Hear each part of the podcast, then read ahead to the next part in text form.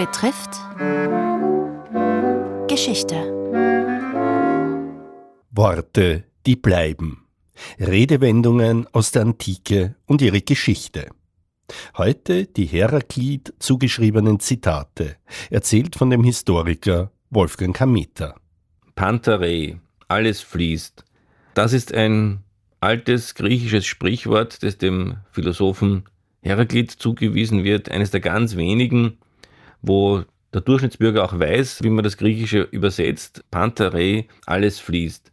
Es geht auf Heraklit zurück, der eben um 500 gelebt hat und als sehr komplizierter, dunkler, vorsokratischer Philosoph gegolten hat. Vorsokratisch deswegen, weil man alle Philosophen, die vor Sokrates gelebt haben, Vorsokratiker nennt. Heraklit ist aus Ephesos, vor allem diese frühen Philosophen kommen alle von der kleinasiatischen Küste. Die gilt so als typische Übergangsgegend, wo der Einfluss aus dem Orient mit den ja, modernen Sichtweisen der Griechen zusammentrifft und sich dort eigentlich der Ursprung der europäischen Philosophie entwickelt. Und ein berühmter Vertreter ist eben Heraklit. Mit dem Zitat Pantere, das wohl jeder kennt und sogar Josef Hader in seinem Programm zu Humanismus setzt voraus, dass alle Zuseher wissen, wie es zu übersetzen ist und nicht Panther und Reh oder wie man Speise darüber machen kann. Funktioniert ja nur, wenn alle Leute wissen, dass Panterei alles fließt heißt. Tatsache ist, dass diese Formulierung Pantarei schon in der Antike entwickelt, aber nicht direkt von Heraklit gesagt worden ist. Es bezieht sich auf die ihm zugeschriebene Flusstheorie. Grob gesagt, kein Mensch kann zweimal in denselben Fluss steigen. Das Wasser ändert sich immer, das hat er in irgendeiner Form gesagt. Ob das jetzt eine eigene Entwicklung von Heraklit ist, weiß man eigentlich gar nicht. Aber es zeigt sozusagen die Schwierigkeiten in der Interpretation und den Umgang mit dem Heraklit. Ein anderes wichtiges Zitat, das alle Heraklit zuschreiben, ist, der Krieg ist der Vater aller Dinge.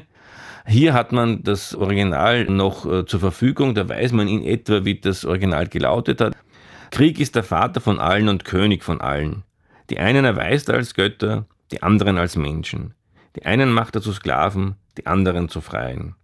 Äh, der Unterschied zwischen der gängigen Interpretation Krieg ist der Vater von allen Klammer Dingen, das sagt er eigentlich nicht. Er sagt, Krieg ist der Vater von allen Menschen, weil die Zustände des Krieges in dieser Zeit selbstverständlich waren.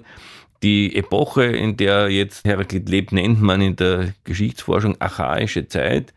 Auf der einen Seite haben wir hier die Spartaner als das beste Heer in ganz Griechenland, die die Phalanx, den Kampf in großen Schlachtreihen entwickeln. Gleichzeitig gibt es aber noch ganz viele Kriege auf den griechischen Inseln zwischen der kleinasiatischen Küste und dem Festland. Viele Söldner sind da tätig, auch Dichter wie Achillochos, die erzählen von ihren Tätigkeiten als äh, Soldaten und auch ein bisschen sich lustig machen über das Heldentum, das Heldenbild das man aus den großen klassischen Dichtungen wie Homer überliefert äh, bekommt.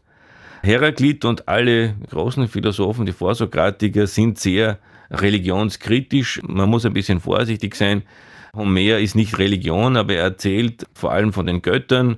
Dieser Aspekt der Religion, die Götter darzustellen, das greifen die Philosophen an und sagen, Götter, wie sich so aufführen, wie sie der Homer erzählt, das kann eigentlich nicht sein, das können keine Götter sein. Und auch Heraklit ist in vielerlei Hinsicht ein großer äh, Homer-Kritiker. Heraklit war in seiner Gesellschaft in Ephesus eine unbestrittene Persönlichkeit. Manche schreiben ihm hochadelige Herkunft zu. Heraklit hat sich immer wieder distanziert von der Gesellschaft, hat sich zurückgezogen, hat quasi als Einsiedler gelebt. Das hat ihm aber auch nicht gepasst. Er ist dann wieder zurückgekommen und hat an seinen Werken geschrieben und ist dann durch schwere Krankheit verstorben, bleibt aber sozusagen als das große Vorbild der folgenden Philosophen mit seiner auch komplexen Art, Dinge darzustellen. Aber da sind wir dann schon bei der Fortsetzung der vorsokratischen Philosophie, die sich nach Süditalien ausdehnt. Worte, die bleiben. Sie hörten Teil 1 einer Reihe über Redewendungen aus der Antike. Es berichtete Wolfgang Kameter vom Institut für Alte Geschichte und Altertumskunde, Papyrologie und Epigraphik der Universität Wien. Redaktion Robert Weichinger